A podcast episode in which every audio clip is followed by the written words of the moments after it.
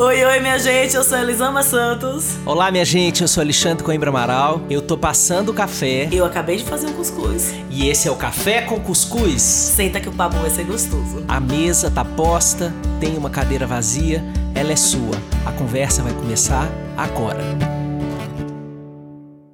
Olá, minha gente, sejam bem-vindos todas, todos e todes ao Café com Cuscuz o seu mais novo podcast da Podcastosfera.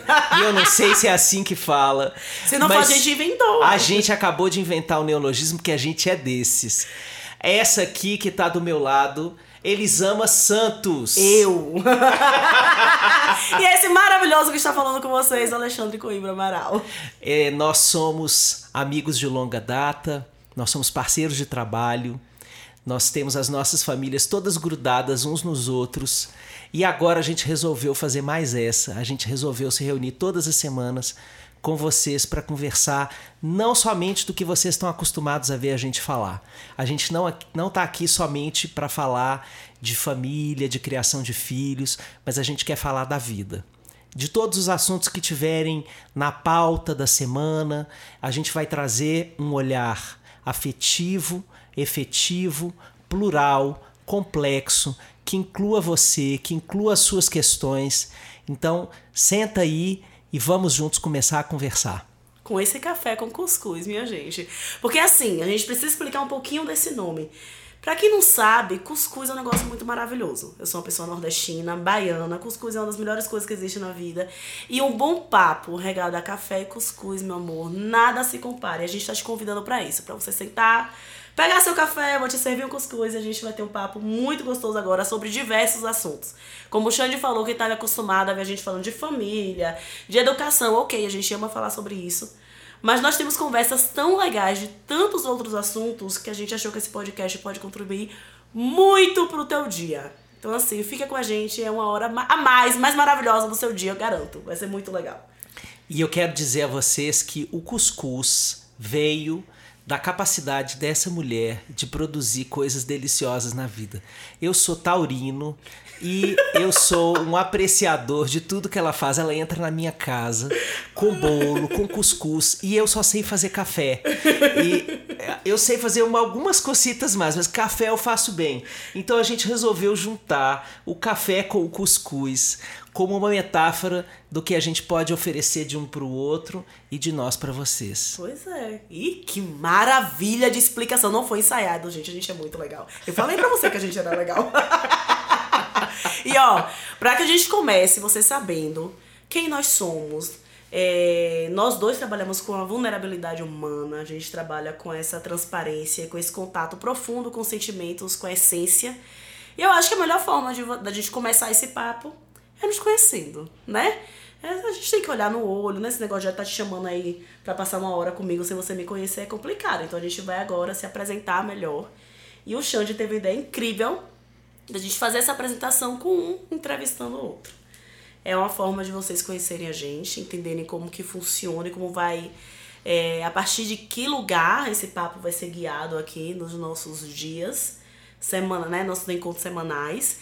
E a gente vai começar aí com essa troca, essa entrevista aqui um no outro, para que você conheça a gente e a gente quer ouvir também sobre você depois nas nossas redes, na por e-mail, enfim, como você quiser falar com a gente aí. Eu vou começar, porque eu sinto que vocês precisam começar conhecendo essa mulher. Quem já conhece, já é, escuta e aprende todos os dias com Elisama, com os conteúdos que ela produz, de uma forma tão criativa e generosa para a internet. Quem já leu Educação Não Violenta e quem vai ler o, o, próximo livro que vai entrar nas livrarias muitíssimo em breve, é, pode ser que não saiba a história dessa grande mulher. E as histórias humanas, minha gente, elas são é, merecedoras de serem contadas. As histórias estão sempre grávidas de palavras a gente merece ter interlocutores que escutem as nossas histórias. Porque nós, é, por trás do que a gente faz, existe o que a gente é. Então, para que vocês possam, já que muita gente já sabe o que ela faz, e já consome esses conteúdos, a gente poder conhecer quem ela é. Quem é Elisama Santos? Ave Maria, olha como a pessoa começa, gente. Eu sou apaixonada por esse homem. É, é Elisama Santos? Existe um lugar de quase que desconforto em definir. Eu fiquei pensando, eu vim no caminho pensando isso. Quando alguém me pergunta quem eu sou, é, que eu sinto desconforto. E eu queria entender de onde veio o desconforto. Eu acho que existe um medo de não conseguir definir tudo. Sabe? Eu tenho uma necessidade de compreensão muito forte. E eu acho que vem um medo de não conseguir definir tudo. Mas enfim, vamos tentar. Eu sou alguém que gargalha muito, que tem uma gargalhada escandalosíssima e cresceu ouvindo da mãe: Menina, para de escândalo, não tem necessidade de rir desse jeito. Então, essa é uma informação importante sobre mim. Eu sou alguém que sonha muito e que amo apoiar o sonho alheio. Então, se você me falar que você tem um projetinho pequenininho, eu vou te abraçar e falar, vai, vamos, vamos, vou te, te apoiar muito, porque essa é uma das minhas maiores características. Eu acho que sonho existe para estar no mundo, para ser vivido, para ser experimentado. Eu sou mãe de dois, de Miguel e de Helena. E eu amo ser mãe daqueles guris e eu falo para eles todas as noites na hora de dormir. Helena, inclusive, fala: Mãe, mas eu não aguento mais você falar todas as noites que você ama ser sua mãe, minha mãe. Eu falo: Meu filho, mas eu amo ser sua mãe. E você, você segura sua onda que você vai ouvir isso até o dia que eu estiver do seu lado aqui. Eu vou falar que eu amo ser sua mãe. Você não reclame disso, não, você vai me ouvir falando isso. Então, eu amo ser mãe dessas duas crianças. Sou uma mulher negra, sou uma mulher nordestina, sou uma mulher que aprendeu o significado dessas coisas um pouco mais tarde do que talvez deveria ser, porque no Brasil a gente fala muito pouco sobre isso. E ainda mais na cidade do interior, de onde eu vim, eu cresci ouvindo que eu era morena, não negra. Então demorou até me entender como uma mulher preta. Então essa é uma definição muito importante sobre mim. Também que eu sou mulher preta. Eu gosto muito de me comunicar, eu gosto de falar, eu gosto de escrever e eu gosto de ouvir. Eu me considero uma contadora de histórias talvez seja uma das coisas que mais gosto de fazer na vida, contar histórias. Acho que é isso, acho que eu me defini. De onde vem essa sua capacidade de se conectar com o humano, Elisama? Não faço a mais remota ideia. Os astrólogos diriam que vem da minha lua em câncer.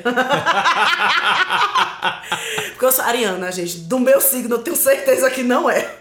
Mas assim, cara, eu sempre tive isso de olhar pro outro, de entender de buscar entender o outro. Meio que é, o, é a única forma que eu sei viver. É, você um dia cantou pra mim uma música que eu adoro e que eu sempre usei pra me definir. Parece que você me conhece antes de, de falar algumas coisas, já conhece. Sou ariano torto e vivo de amor profundo. Eu sou essa pessoa que vive de amores profundos. Eu não sei me, me, me conectar com ninguém se não for assim. Não sei ter relações rasas. Então eu me conecto com as pessoas com profundidade, porque é assim que eu sei viver. É assim que eu sei fazer qualquer coisa na vida. É assim que eu sei fazer um cuscuz. Com profundidade. Sem isso eu não consigo. e você acha que essa característica foi trazendo você para o seu fazer hoje? É, essa característica ela estava deslocada do que você fazia na vida? Você conseguia se sentir integrada com isso antes de trabalhar com o que você trabalha hoje? Não. Eu era advogada. E para muitos dos profissionais do direito, os papéis são só papéis. E eu não conseguia entender que eram só papéis, que eram vidas humanas. Então, e aí eu tentava me distanciar, mas aquilo me adoecia. E eu passei muito tempo negando essa minha sensibilidade porque eu tinha que ser forte. A mulher no Brasil, diante de tudo que a gente vive, ela tem que ser forte. E uma mulher negra, a gente cresce ouvindo que nós temos que ser forte, porque tem que ser e acabou. É o que tem para hoje, é o prato do dia, ser forte. E, e aí eu negava muito essa minha sensibilidade. Até eu entender que ela é estrutural em mim. Então eu sou essa pessoa que tem vontade, às vezes, de mandar você tomar. Podemos falar cu. Podemos falar cu. Podemos falar o podcast é nosso, a é gente nosso, usa falar a gente quiser. Então pronto, eu sou essa pessoa que às vezes tem vontade de mandar você tomar no cu. E eu sou essa pessoa que tem vontade de abraçar e beijar e falar, oh, não fica assim. Então, é, essa sou eu. Eu tenho essa, essas duas forças dessa intensidade de querer resolver de às vezes ser um rolo compressor. De querer me conectar e olhar para você e, e buscar essa intimidade. E aí só depois da maternidade eu consegui entender que nem os dois lados estavam errados. Porque a gente passa muito tempo brigando com os dois lados, né? Brigando com as nossas várias faces. Ah, essa é bonitinha, essa pode existir, essa não pode existir. Então eu achava que o meu lado sensível ele era errado e que eu tinha que ser forte até eu entender que existe muita força na sensibilidade. Né? Que, que existe uma força imensa na sensibilidade. E, e aí, hoje eu, eu sinto que os dois lados estão de mãos dadas, sabe? Hoje eu sinto que essa raiva, essa agressividade, que eu sei que também é parte da minha natureza, ela tá bem colocada na minha vida hoje. Então, por, durante muitos anos isso não foi integrado, porque a gente não aprendeu a, a viver integrado. A gente aprendeu a se despedaçar. E quando você está falando a gente, você está colocando é, gênero na história, gênero e raça. Nós estamos interseccionalizando essa conversa aqui, né? Porque a, a condição de ser uma personalidade mais complexa isso é mais branco e mais masculino na nossa sociedade. Ah, sem né? dúvida. Então, sem acho que essa a parte da sua ousadia e que eu acredito que é da sua função social que te coloca iconoclástica nos nossos dias é ver uma mulher negra nordestina do interior, do interior. que não é nem da capital, né? Eu falo isso na apresentação do seu livro é, uma mulher negra nordestina do interior se colocando de forma protagônica para conversar com famílias, para conversar com mães, para conversar com pais, para conversar sobre educação, para conversar sobre essa junção de força com sensibilidade. Sim, sobre esse lugar que nós não aprendemos enquanto humanos, de uma forma geral, a olhar, e nós, já trazendo para esse lugar que você trouxe, o negro, da ah, no interior nordestino, todas essas questões a gente aprendeu muito menos, né? Então, hoje eu, eu sei que eu falo desse lugar de encontro dentro de mim. É, eu tento trazer muito para as pessoas que eu, com quem me relaciono, para os pais que eu atendo, que é a compaixão, a aceitação, o equilíbrio ele tá parte de dentro. Eu não vou conseguir aceitar o meu filho se eu não me aceito. É um treco que transborda. Ou resolvo dentro de mim, porque o que eu tenho dentro de mim vai transbordar, cara. Não adianta eu querer dar pro mundo o que não tem dentro de mim, você vai dar o quê? E eu acho que hoje o meu trabalho é, é um transbordar, sabe? É um transbordar desse caminho que ter filhos me levou. O que que não estava transbordado em você antes da maternidade, hein? O que que a vida é, fazia com você que ficava ou reprimido, ou oculto, ou o pouco claro que a maternidade trouxe? Cara, a minha sensibilidade foi a maternidade que me mostrou. Eu é tenho mesmo, amigos que Lisa? me. Xande, eu tenho amigos que me falam. Eu tenho um amigo. Nós éramos, tipo, muito amigos. Ele falava, ele é mais macho do que eu. E esse mais macho do que eu era de uma frieza mesmo em determinadas coisas que eu me colocava, principalmente nos relacionamentos afetivos. Principalmente nos relacionamentos afetivos. Então eu era sempre fui muito dada para as minhas amigas, mas pro resto do mundo eu aprendi a me defender. Aprendi a me defender. Então eu sempre fui muito brava. Eu, eu, eu aceitei esse lugar do brava muito facilmente, porque esse lugar do brava te defende. Sim. Eu sou mulher negra e por ser mulher nesse, nesse país, branca, preta, verde, amarela, você já, já tem um, um lugar que vão te colocar para baixo. Sem dúvida. Quando você é negra é um lugar a mais. E quando você é bravo, as pessoas têm medo de você, então elas não vão te ferir. E a raiva foi essa capa que eu encontrei para me proteger dessas feridas. Sabe? Então foi esse lugar que eu encontrei de de me manter distante, tipo, te impedir de fazer de me, me machucar, sabe?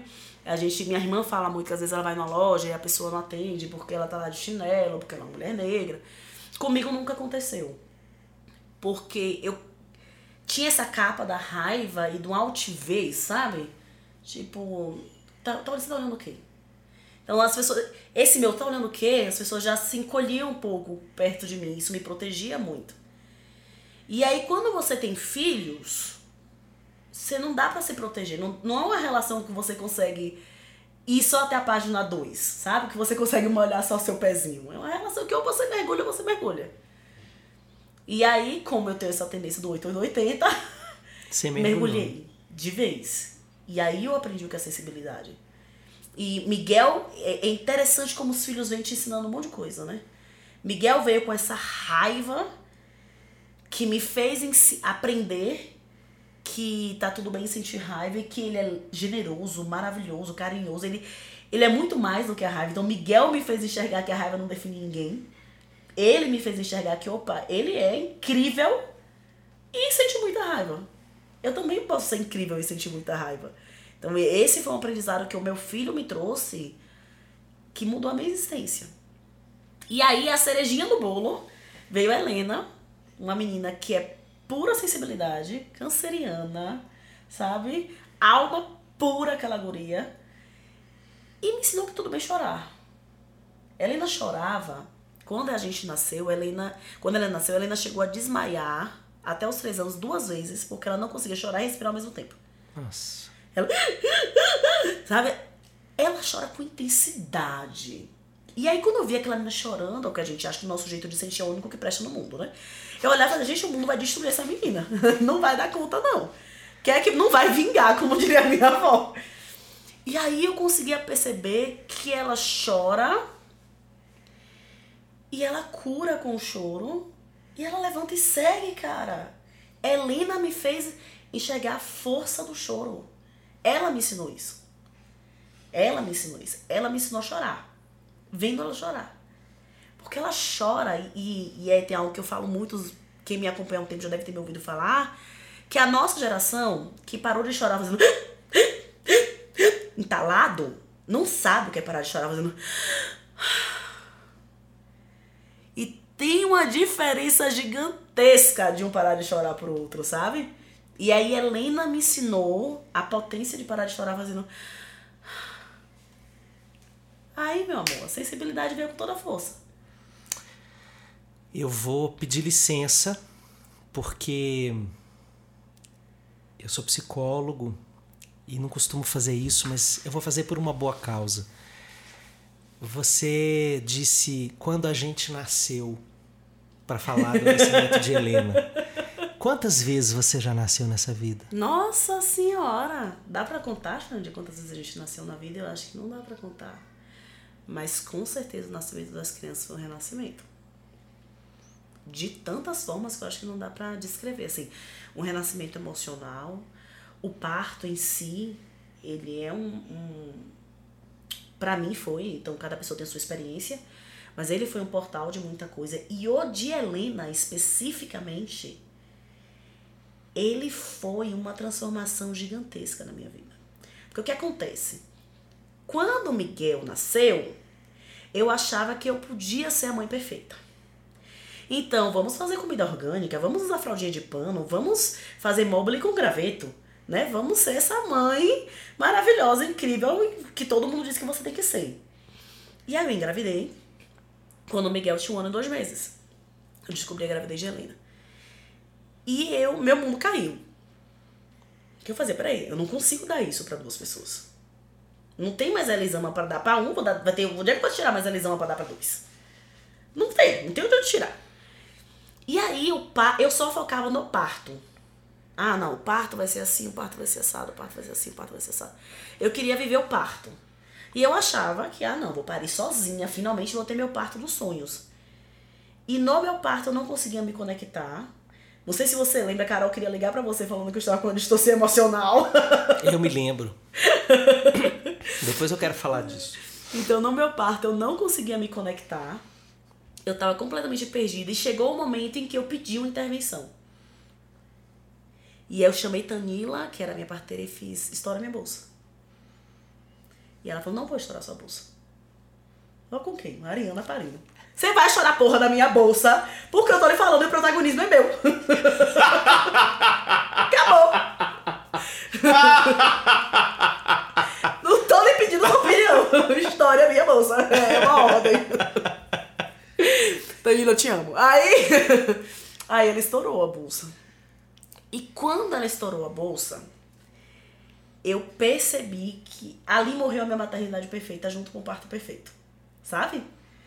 Morreu a, a mãe que, que cortava o cabelo, que fazia tudo de, do, do, a mãe do Pinterest, morreu a mãe. A mãe idealizada. Tava tudo indo pro chão ali, sabe? É, a bolsa. Eu pedi, eu pedi uma intervenção num parto que eu podia ter, sem nenhum tipo de toque, blá blá blá blá. Eu pedi essa intervenção. E aí, quando a bolsa estourou, eu senti a Helena. Quando ela estourou a bolsa, eu senti a Helena encaixar, subir assim. Eu senti o corpo, de, a cabecinha de Helena. E aí veio, cara, eu tô parindo a minha filha. Tem algo aqui que é maior. É maior que a minha maternidade perfeita, é meu parto perfeito, é a minha filha. E aí foi a primeira vez que eu quis ter Helena no meu braço. Foi depois de quase 17 horas de trabalho de parto. E aí foi a hora que eu fiz. Ela vai nascer na outra contração, hein? Só avisando. Próxima contração ela não tá lá de fora. e aí ela veio, eu levantei e realmente ela nasceu na próxima, na outra contração. E aí foi muito especial esse parto dela, porque Helena me mostrou uma maternidade real. Sabe? Ela veio com esse parto real, me mostrou uma maternidade real. Assim, Helena foi um um portal para esse trabalho que eu tenho hoje. Ele não existiria sem a chegada dela. Miguel iniciou um caminho incrível para mim, essa chegada de Miguel. Então foi um, um nascimento de uma outra pessoa, de uma outra Elisama. Mas a chegada de Helena dessa forma, sabe? Foi um. Por isso que eu falei, a gente nasceu. Eu, re, eu reparei, eu reparei também que saiu esse a gente nasceu. Porque nasceu essa nova Elisama aqui, foi nesse parto. É, eu fiquei com a impressão de que a conjugação da raiva com a sensibilidade é mesmo a falibilidade, a capacidade de nos aceitarmos falhos. Porque geralmente quem, quem opera muito na raiva né, é ensinado pelo mundo que tem que reprimir a sua raiva, não aprender a lidar ah, com sim. ela. Né? É, então eu vejo na sua história esse é, essa sabedoria de integrar esses dois polos seus é, na capacidade de apoiar o mundo a ser falho. É, e eu estou dizendo isso desde o primeiro dia que eu te vi. Eu vou te lembrar qual foi a primeira vez que eu te vi. Hum. Você estava no sul baiano. A Carol Galvão, que é uma fotógrafa maravilhosa de parto e de mulheres e agora uma psicóloga, uma colega, mas na época fotógrafa, ela estava hospedada na minha casa uhum. e ela foi fazer um book seu com foi, Miguel. com Miguel. E é, eu já morava na Bahia há muitos anos, é, então eu já estava muito acostumado a essa dimensão, né, de você estar tá vendo mulheres negras se colocar de uma forma empoderada, é, como elas merecem ser vistas, né? É, na sociedade é uma das, das maiores é, alegrias que eu vivi naquela cidade de Salvador foi poder dar aos meus filhos a oportunidade de conviver com a negritude como como uma parte importantíssima da cultura brasileira e da formação deles como cidadãos. Então eu já estava acostumado com essa cena, mas eu vi a sua força ali. Eu vi. Eu vi. É, eu percebi que eu estava diante de uma mulher diferente, que eu estava diante de uma certa unicidade que ainda estava é, em construção, provavelmente. Né? É, talvez o que eu esteja trazendo hoje já está contaminado pelo, pelo amor que eu sinto por você, pelo desenvolvimento dessa história, mas desde o primeiro momento eu vi essa sua capacidade de chegar chegando, de deixar uma marca, de é, não precisar falar de si é, ou dar uma, um conceito pedagógico para ser uma inspiração. E eu estou dizendo isso porque eu acho que é onde você se coloca hoje, que é o termo influenciadora, né? É, eu questiono às vezes esse termo com pessoas que primeiro se preocupam com o objeto da influência, assim, o que eu vou falar, antes de se preocupar em saber direito quem elas são uhum. e se conhecer por dentro, sabe? Porque o que eu sinto que você faz no mundo é ofertar esse seu saber de si, ofertar essa consciência de si, esse trabalho que você já fez consigo na forma de uma conversa sobre, por exemplo, criação de filhos. Por isso é que é por exemplo, minha gente. Por isso é que quando a gente teve a ideia desse podcast, a gente pensou em não falar só disso. Primeiro porque a gente vive num mundo e se interessa por muitas outras dimensões do mundo, para além dessas com as quais a gente trabalha é, de forma mais majoritária, é, mas porque eu reconheço na Elisama uma interlocutora com um olhar sensível para o mundo, e foi isso que eu vi naquele primeiro dia. Ai, gente, pelo amor de Deus, pode parar, já dei o joguinho. Vou ali chorar um pouquinho, depois eu volto, tá? Acho na hora da gente trocar. Troque, troque. Essa é a Elisama, minha gente. E ela vai estar com a gente todas as semanas. Grude aqui com a gente, pegue o seu assento e venha tomar esse café com cuscuz com Elisama Santos. E com Alexandre Coimbra Amaral. Eu já te falei uma coisa que eu acho que. Eu não sei se você tem a dimensão do quanto a minha forma de me comunicar no meu trabalho foi influenciada por você. Então, antes de começar a entrevistar o Xande, eu preciso contar isso. Eu fui em uma palestra sua, Helena era bebê, então provavelmente foi em 2015. Lá em Itapuã. E isso, em Itapuã. E aí, eu fiz, ah, o Xande vai estar tá lá, eu vou. E na época, eu pensava, já tinha a página, eu tava começando a página, e eu pensava em me comunicar, em palestrar, mas eu não conseguia me ver palestrando de um lugar de ausência de conexão, como a maioria das pessoas faz, uma aula. Eu não consigo me ver fazendo isso. E aí eu olhava e pensava, gente, mas não nasci pra esse negócio, porque. E eu vi o Xande palestrando. E para quem nunca teve a oportunidade de conversar com o Xande ou de vê-lo palestrar, o Xande ele tem uma conexão muito profunda com quem tá escutando ele. E eu acho que não existe outra forma de se relacionar com ele que não seja assim. Abraçando, olhando no olho, e é um olhar que te, te olha a alma. E aí ele trouxe isso na palestra de uma forma tão incrível. E eu olhava e pensava, cara, é isso, é assim, isso aí eu acredito. Isso faz sentido para mim, é assim que eu quero trabalhar. É possível trabalhar assim. Porque ele é psicólogo, que o povo diz que não pode se conectar dessa forma, né? O bendito do Freud com a, a, a distância emocional que a gente tem que ter da coisa. E ele faz. Então é possível. É possível se conectar assim. E aí a minha forma de me colocar foi diretamente influenciada e atravessada pela sua forma de se colocar. Porque aquele encontro da gente ali foi um encontro que mudou a minha direção profissional. Eu acho Minha que eu já nossa. te falei uma vez, mas eu acho que você não tem noção do quanto aquilo foi importante na construção dessa Elisama. Eu lembro de você sentadinha no quadradinho de EVA brincando com, com a Helena. Helena. pois é. E você acabando de chorar, inclusive. Chorando, porque eu sou esta Tava pessoa. muito puépera. Tava muito, gente, eu tava muito puépera, vocês não estão entendendo. Vocês não estão entendendo. Eu tava com... Ela ainda tinha meses. Ela ainda tinha meses, tava super puérpera. Chorando por qualquer coisa. E aí, é, essa conexão foi muito profunda, assim, para mim foi algo muito, muito, muito especial. E aí, gente, eu, onde eu moro hoje, também fui influenciado pelo Xande. Porque ele tem um. Eu, os meninos estudam numa escola que eu babava das coisas que ele postava sobre a escola. E aí, o dia que eu falei, Xande, eu tô pensando em me mudar para São Paulo. Essa criatura moveu tudo que ele podia que ele não podia para me trazer pra cá. As os telefones de um monte de gente. tipo assim, mesmo que eu quisesse desistir, não dava mais. não tinha mais a chance de desistir.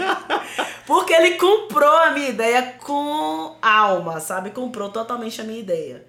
Então hoje, entrar na casa dele para bater papo com a Dani, que é a esposa dele, que ela é foda vocês precisam conhecer a Dani. Qualquer dia desse ela vai estar aqui no papo com a gente. Vai. Porque todo mundo precisa conhecer a Dani. Todo mundo precisa conhecê-la.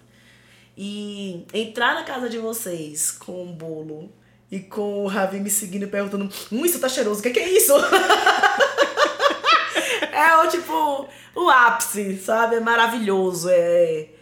Essa família tem me trazido um abraço e tem me apresentado pessoas incríveis é, no momento que a gente mais precisava. Porque você sair do Nordeste para São Paulo e tudo que a gente tem vivido nessa mudança com as crianças, no casamento, de diversas formas, assim, Vou, só respirando bem fundo. E vocês têm sido esse colo, assim, pra gente. Então, publicamente eu quero agradecer. E te falar da importância que você teve na minha existência aí na, nessas novas fases da vida. Bom, agora vamos falar um pouquinho sobre o Xande. Eu separei, tipo, eu pensei em algumas perguntas para fazer sobre você. Pra você. Como é que você se define para as pessoas? Bom, a palavra que mais me define é eu sou um abracento. Total, concordo. Eu sou um abracento. A vida começa e termina em abraços. em abraços. É, eu só acredito na vida em coletivos. É, eu não tenho limites para esse afeto pelo mundo assim. Eu sou eu sou um coração que transborda mesmo. Eu, eu sinto é, uma capacidade de, de ir trazendo pessoas para minha vida. É, sempre fui essa pessoa, sempre fui esquisito por causa disso, porque eu me posicionava como homem é, numa borda da vida que queria sentir, que queria abraçar, que queria dizer eu te amo. Então eu sempre fui essa pessoa é, que fiquei é, com o desafio de construir um lugar para mim no mundo a partir dessa falta de lugar cultural é, em que os meninos são ensinados a reprimir tudo isso. Então eu sou eu sou abracento, é, eu sou um fascinado por histórias humanas. É, as histórias humanas elas sempre me fascinaram. Na minha adolescência eu quis ser dramaturgo. Pode ser que eu ainda realize esse sonho mais para frente, mas a vida acabou me levando para escutar, escutar a dramaturgia da vida real, né? Escutar o teatro, o teatro da vida vivida, que é o que um psicólogo faz todos os dias, né? Então eu, eu, eu me desenho na existência como um, uma pessoa que se vê desde muito cedo muito limitado, muito falho. É, eu sempre me vi assim, sempre com muita falta de muita coisa. E eu acho que essa percepção de que eu tenho tantas limitações é que me fez construir essa alternativa. Olha, se eu sou tão é, limitado, é, eu preciso de muita gente me apoiando a viver. E essa é uma concepção que nasceu com a minha percepção de quem eu sou. Então, é, nunca me bastaram os espaços que me foram dados pelas pessoas. Assim, eu sempre precisei buscar mais, mais gente, é, mais gente mais diversa, né? E a outra coisa que me define na vida é que eu sou um celebrante da diferença humana. Para mim, quanto mais diferente, quanto mais marginal na existência, quanto mais invisível, mais eu quero saber. E quero é, poder operar no mundo como uma pessoa que traz essa pessoa que se sente do lado de fora do mundo para o lado de dentro. A minha, a minha existência está marcada por isso. assim. Eu sempre fui é, aquele. Eu estudei numa escola muito difícil, assim, era CDF. Então era aquele CDF que emprestava o caderno para todo mundo tirar xerox. É, que passava cola na hora da prova. Eu era que passava cola. É, que, que ia para casa dos amigos estudar na véspera da prova. É, então eu sempre fiquei pescando quem estava do lado de fora da vida porque eu me sentia assim. Eu me sentia do lado de fora da, da concepção tradicional do masculino. Uhum. Então, eu, eu sentia a necessidade de trazer para perto pessoas que não se sentissem completamente dentro do quadrado da existência. E, e isso foi fazendo de mim é, esse processo, fazendo esse processo progressivo de esquisitamento. Fui ficando cada vez mais. o processo progressivo de esquisitamento, adorei. eu fui ficando mesmo cada vez mais esquisito. É, e, e, na necessidade de buscar gente que compreendesse a minha esquisitez. Né? Uhum. É, e, e, isso foi é, um caminho natural para escolher a psicologia como profissão. É, e como eu sempre fui esse, esse cara de estar com muita gente, eu não queria o consultório individual. Lá fui eu trabalhar com família, com família. Porque eu já logo podia botar 5, 6, 7 pessoas na sala para conversar. É, e depois disso, né, depois dos 40 anos, sobretudo, eu me dei de presente a possibilidade de começar a trabalhar com grupos de uma forma mais efetiva, de conversar com mais gente, de usar da maturidade que eu sinto que vai chegando, como um processo de expandir o número de interlocutores, né? E, e, e de é, da adultez para cá, eu sou é, casado com a Dani. Isso é uma coisa é, realmente absolutamente transformadora na minha vida, né? Porque a Daniela ela é aquela mulher que reúne é, uma quantidade de, de arquétipos femininos ali naquele corpo né? e, e, e todos os arquétipos muito sábios. Então, desde muito novinha, né? que a gente está junto há, há mais de 20 anos, mas desde muito, muito jovem ela teve aquela envergadura. Tudo isso com os olhos claros de tirar o fôlego de qualquer pessoa. É. numa profundidade, meu amor, que é. você não tá entendendo. É. Uma capacidade de presença, de presentificar Nossa, a vida, é. né?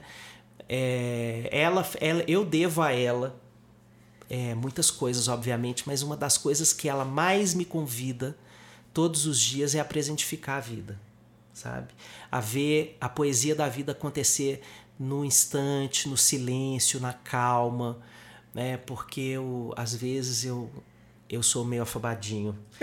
E tanto que uma das Só músicas... um pouquinho, Xande, vamos gravar o nosso podcast? Vamos, quarta-feira.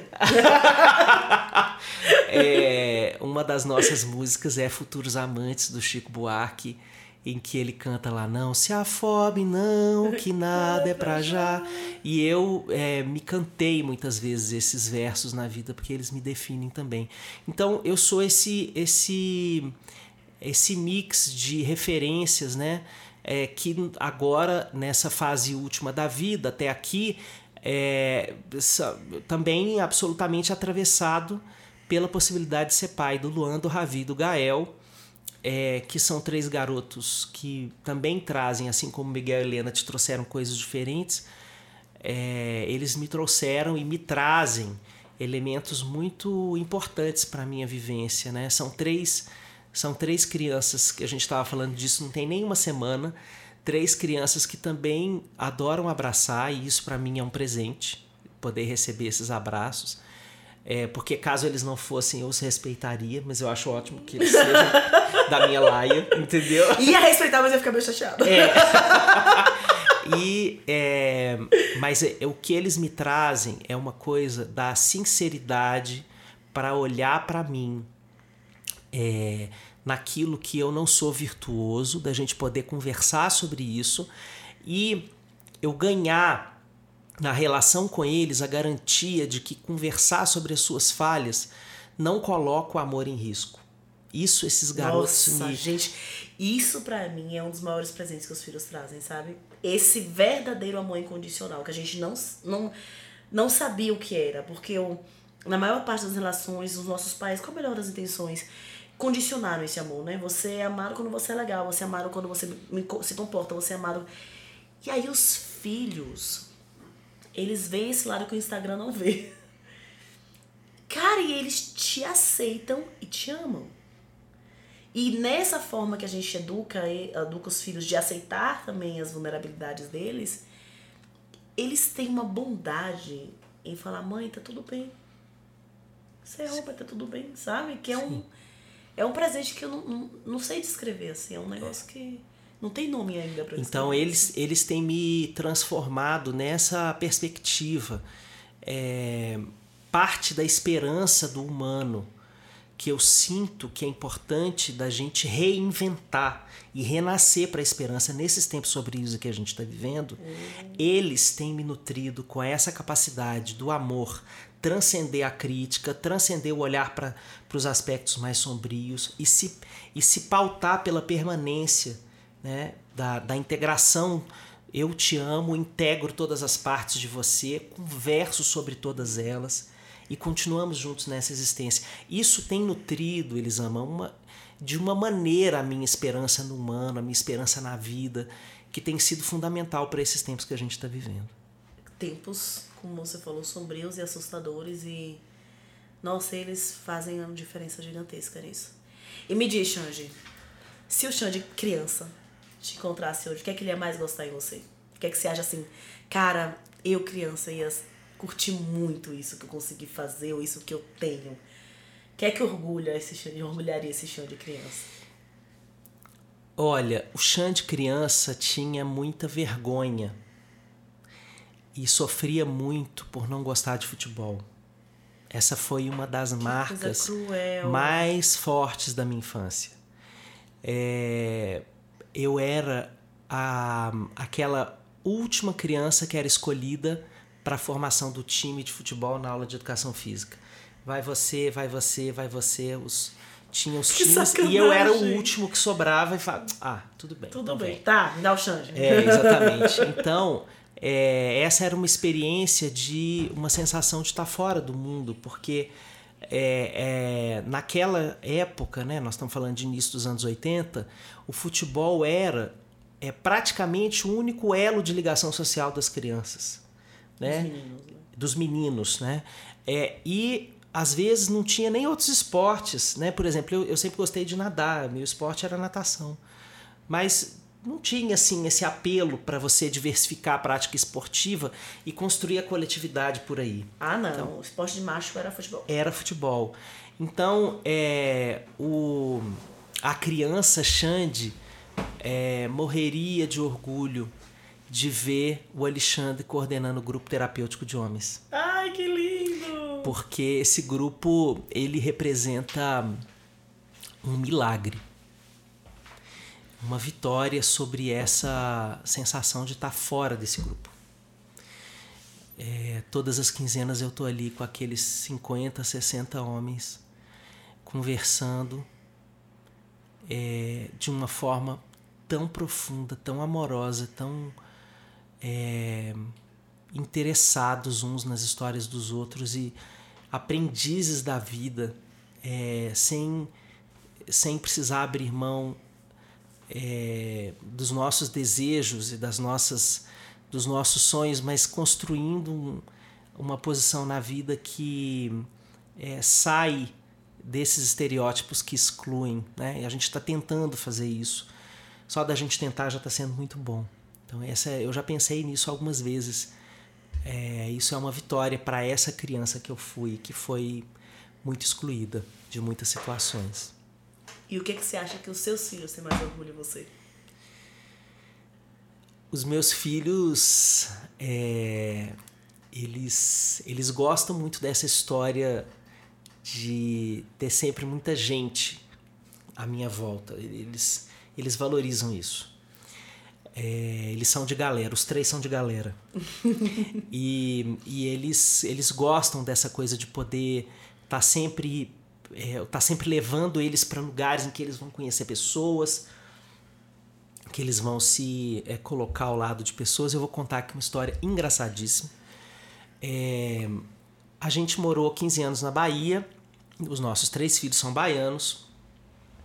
E os últimos cinco desses 15 foram vividos numa cidade minúscula, é, próxima a Ilhéus, no sul da Bahia, com 3 mil habitantes na beira da praia, uma vida muito simples, é, conectada à natureza. A gente queria que os meninos tivessem um pedaço da infância com aquele tipo de experiência. A gente sabia que ia ser uma época segmentada, limitada da vida, mas a gente queria viver isso. E graças a Deus pudemos dar isso a eles, né?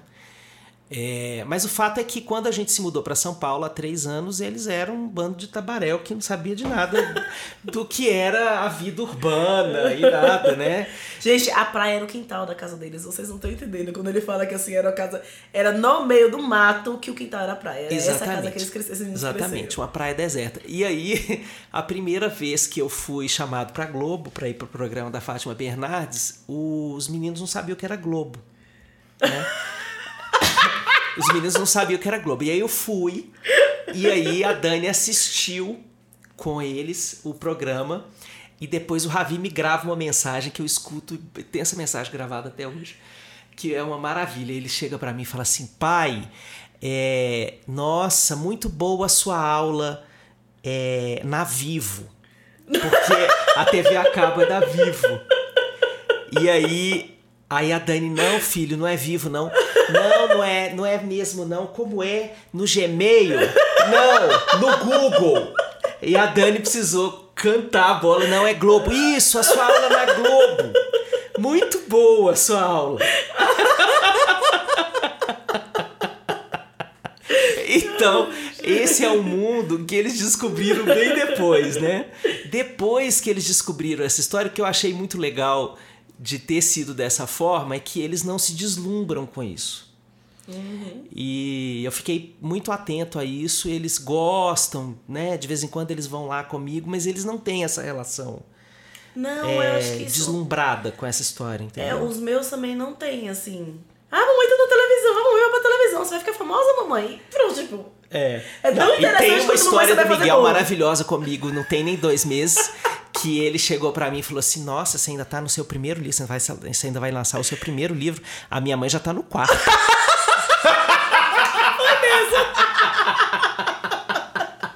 Eu disse: É, Miguel, eu sou esse aí só por enquanto. A referência é outra. Foi mesmo. A referência é outra. Tá, e aí pra gente concluir essa parte de te entrevistar, e o que é que você se orgulha você mesmo? Ah, eu me orgulho de, de viver uma vida autêntica. De, de ser coerente entre o que eu penso, sinto e faço. Eu acho que é, é, essa é uma busca que, obviamente, a gente é, aprimora durante a existência toda, mas é, eu, eu vibro nos mesmos valores com que eu trabalho e trabalho com os mesmos valores com que eu sigo Cara, a minha não sei vida. fazer de outra forma também, Xavier. Então essa coerência para mim é uma coisa que me orgulha, porque ela não é fácil de ser conquistada ao longo da vida, ela tem um preço. A gente Imenso. perde pessoas para escolher essa coerência.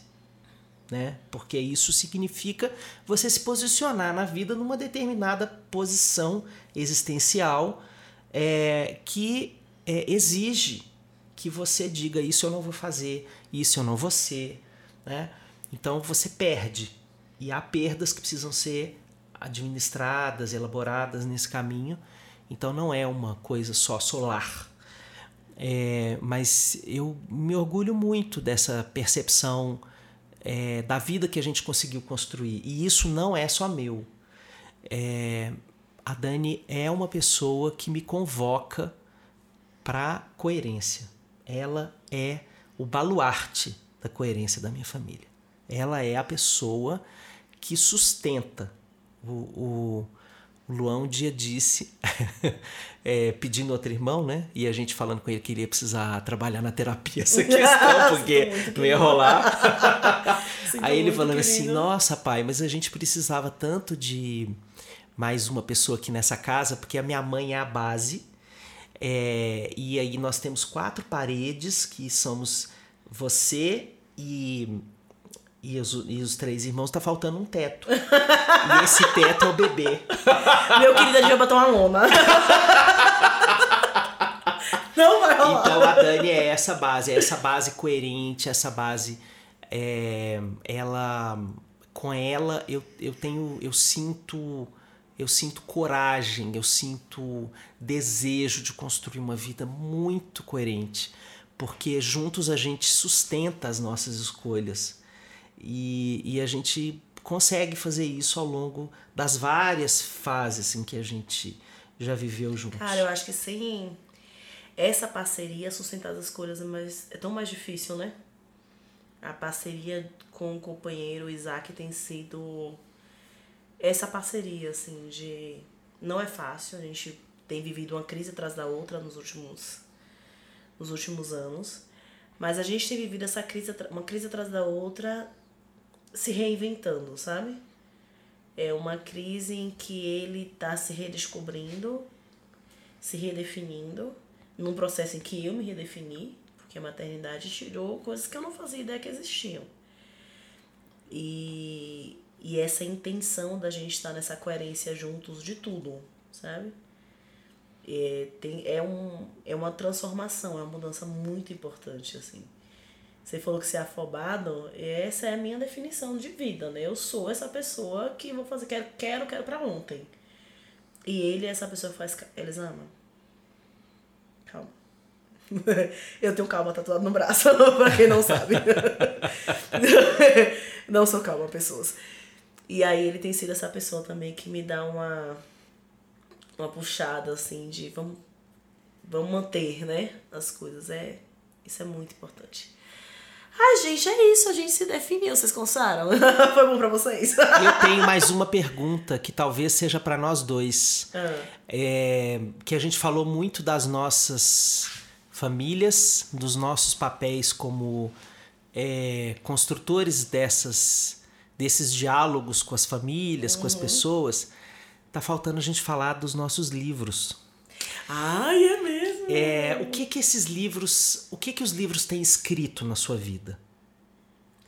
Cara, então, eu tenho uma relação com livros, de uma forma geral, muito intensa. Meus pais são evangélicos e meu pai é muito rigoroso, ele era muito rigoroso. Então a gente não assistia novela, a gente não assistia televisão, a gente via televisão, tudo o que ele mandava ver, somente que podia, normalmente DVD evangélico. E os livros, eles foram um lugar em que eu podia ser qualquer coisa. Não tinha regra. Eram livros. Eu tenho um livro tatuado na pele também. É, livro para mim era esse lugar em que eu podia qualquer coisa.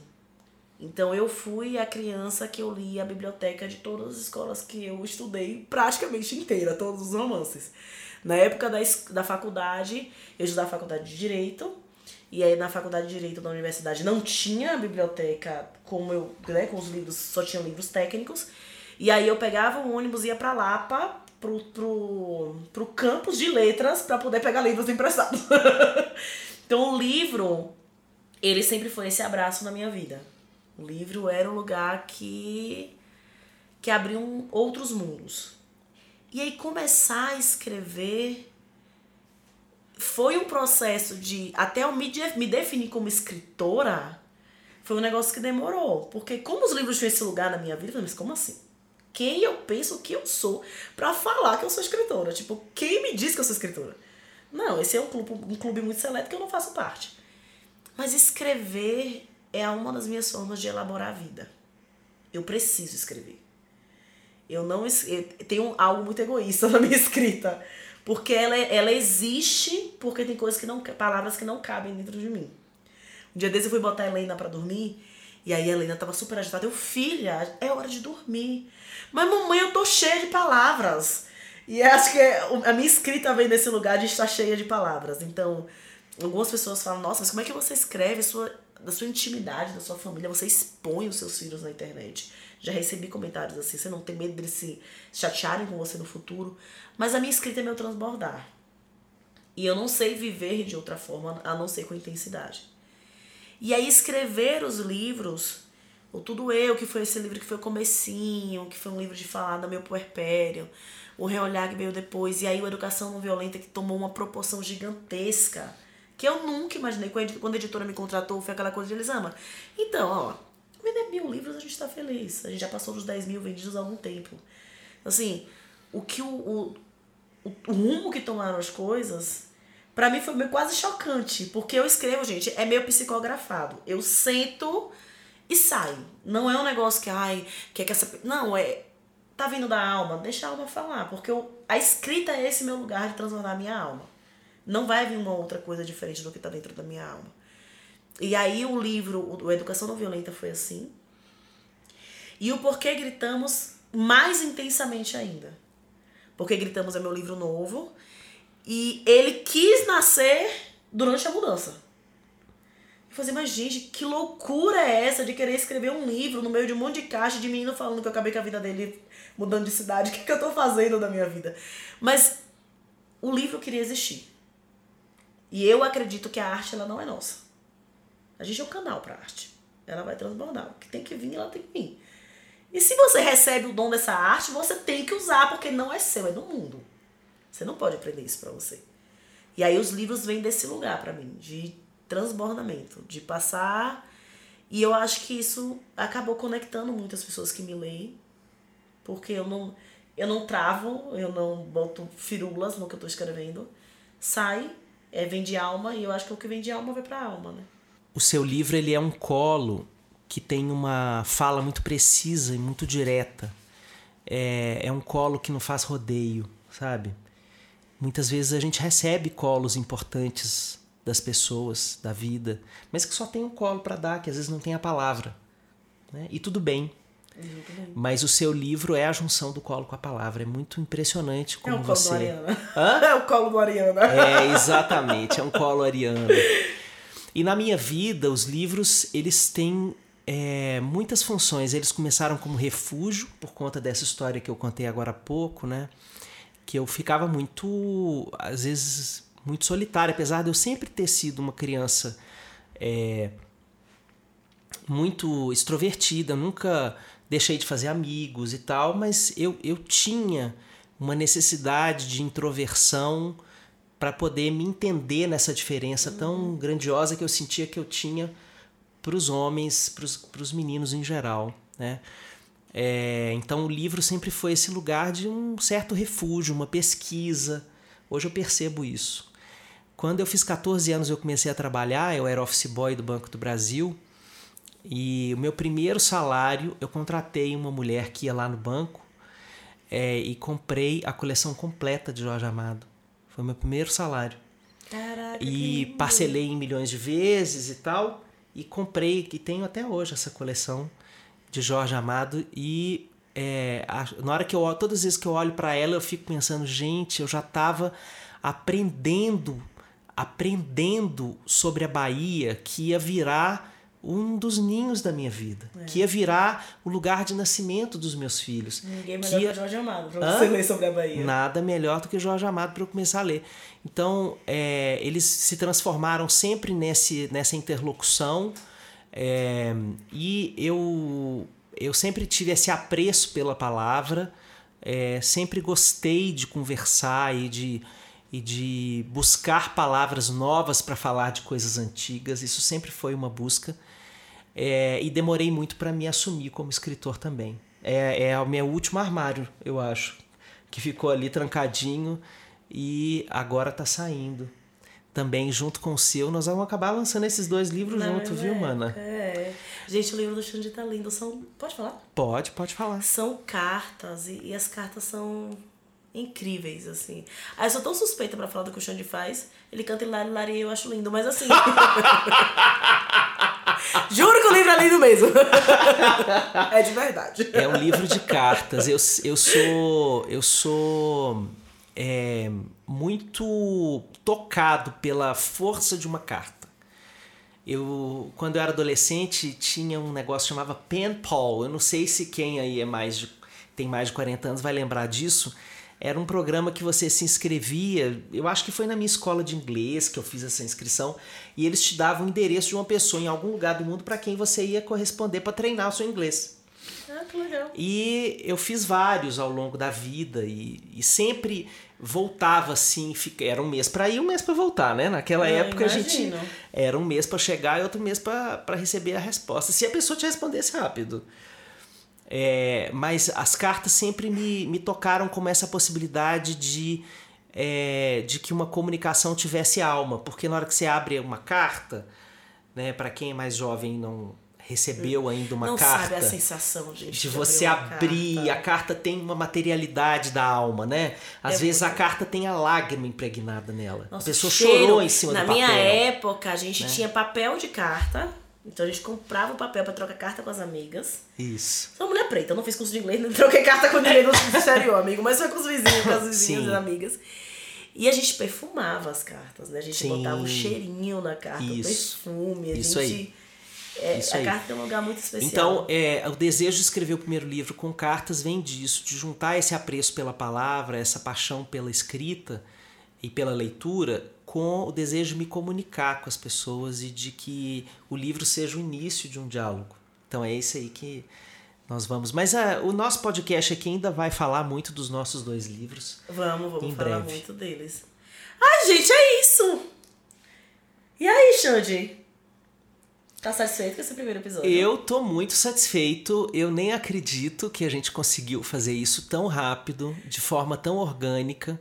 Agora que terminou, a gente pode dizer, a gente combinou pouquíssimo. Quase nada. Quase nada sobre o que a gente ia gente, falar. Eu juro por Deus que foi assim. No sábado, a gente, eu tava conversando com o André, o André Moraes, que tá aqui com a gente. E aí eu falei, a gente falando sobre podcast, e ele falou, nossa, mas você e o Xande deviam ter um podcast. Eu, nossa, verdade! Aí mandei mensagem pro Xande, Xande, a gente decidiu que nós vamos ter um podcast meu e seu. Aí ele me respondeu, adorei! E a gente tá gravando hoje, quarta-feira, então isso foi sábado. Não nos vimos ao longo do caminho, cada um com as suas demandas. Você viajou? Eu viajei, fui, fui no Rio. E a gente sentou agora, falei, e aí, como é que vai ser? A gente vai a gente tinha pensado já em entrevistar ontem, pronto. Não pensamos, não fizemos roteiro. Somos essas pessoas que não fazem esse é. roteiro. E foi orgânico. E eu quero convidar vocês, cada uma e cada um de vocês que está nos assistindo, para é, serem coautores desse podcast, para sentar nessa mesa junto com a gente do Café com Cuscuz para vocês poderem nos escrever nas nossas redes sociais. Nós estamos lá no Instagram, arroba elisamaSantosC e arroba Alexandre Coimbra Amaral. Nós estamos lá no Instagram, vocês podem mandar direct comentando o que vocês acharam desse podcast, as coisas que vocês gostariam que nós comentássemos, que a gente pudesse é, trazer como diálogo com vocês, para você poder passar um tempinho melhor no engarrafamento. Tem que lavar sua louça com mais alegria. É. Varrer essa casa com mais animação. é, mas o nosso compromisso é, é construirmos com vocês esse diálogo sobre a vida. Né? A gente começa a partir desse nível de intimidade que a gente já tem, dessa abertura que a gente construiu na nossa história de podermos é, nos esparramarmos um para o outro e a gente quer trazer essa intimidade e jorrá-la também para a relação com vocês. Isso aqui não é um monólogo, não é só uma palestra, isso é uma conversa, isso é uma interação e isso é o que também nos nutre na vida. Sim. Escutar histórias e trocar e e descobrir que encontrar essa conexão com outras histórias humanas é maravilhoso. Então, a gente quer a participação de vocês. A gente quer que vocês falem coisas, que vocês mandem histórias. Pode mandar dúvida, pode mandar o que você achar legal, escrever uma carta. A gente adora cartinha. Eu sou das antigas, amor. Então, assim, a gente adora de verdade. Nós estamos abertos aqui pra gente ter uma troca viva uma troca falha, e eu quero que você saiba disso, somos seres humanos, nós vamos errar em algum momento. Então eu sei que a rede social ela tem esse lugar de que nós somos iluminados e você é iluminada, perfeita sem defeitos. E cara, eu tenho um defeito, mas são tantos vocês não fazem ideia. Então a gente vai errar e a gente quer inclusive começar falando para você que quando acontecer que você seja gentil com a gente, porque essa nossa construção aqui é uma construção de gentileza, de humanidade, de troca, de empatia. Então eu te peço que quando acontecer, você chegue pra gente e converse, porque estamos abertos a escutar muito. Somos aprendizes da vida. Total. Obrigado por aprender com você. Ah, obrigada, Todos amigo. os dias. Todos e agora dias. aqui. Eu quero agradecer André Moraes, cinemista, diretor musical, compositor, amigo, compadre, uma figura humana deliciosa que eu morro de abraçar toda vez que encontro e que está ofertando o estúdio dele para a gente poder gravar esse podcast. Então, é, tem um pedaço da alma dessa história que passa pela alma do André. Obrigado, Com meu certeza. irmão. Câmera, quero, quero agradecer também. Ele tá aqui sentadinho em silêncio, porque, por motivos de que é óbvio que ele silêncio. Mas ele tá. Só o fato de ele tá aqui há uma hora sentado, calado, coitado, segurando um riso. E todas as vezes que a gente falou alguma coisa que era engraçada aqui, é, já, a gente já agradece demais. É, eu acabei de chegar na cidade, tem dois meses que eu tô morando aqui. E André foi uma das pessoas que literalmente abriu a casa para mim. E eu agradeço muitíssimo a ele, a Carol. E ao Xande. Enfim, a você que tá aqui com a gente. É isso. Então, nos encontramos semana que vem. Toda semana você tem um encontro nessa mesa. Café com cuscuz. Exatamente. Toda semana a gente se encontra. Ó, isso aí a gente vai repetir. Pai, E aí, mano? Chegou na hora, eu faço é, Pode o quê? um chocolate bebê. Quem? Pede pra tua avó fazer lá pra você. Pode Fecha fechar a aqui? portinha aí pra mim, por favor.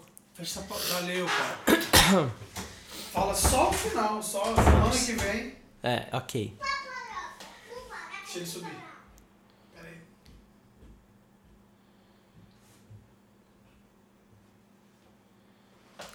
Então é isso, minha gente. A partir dessa semana, nós temos um encontro semanal.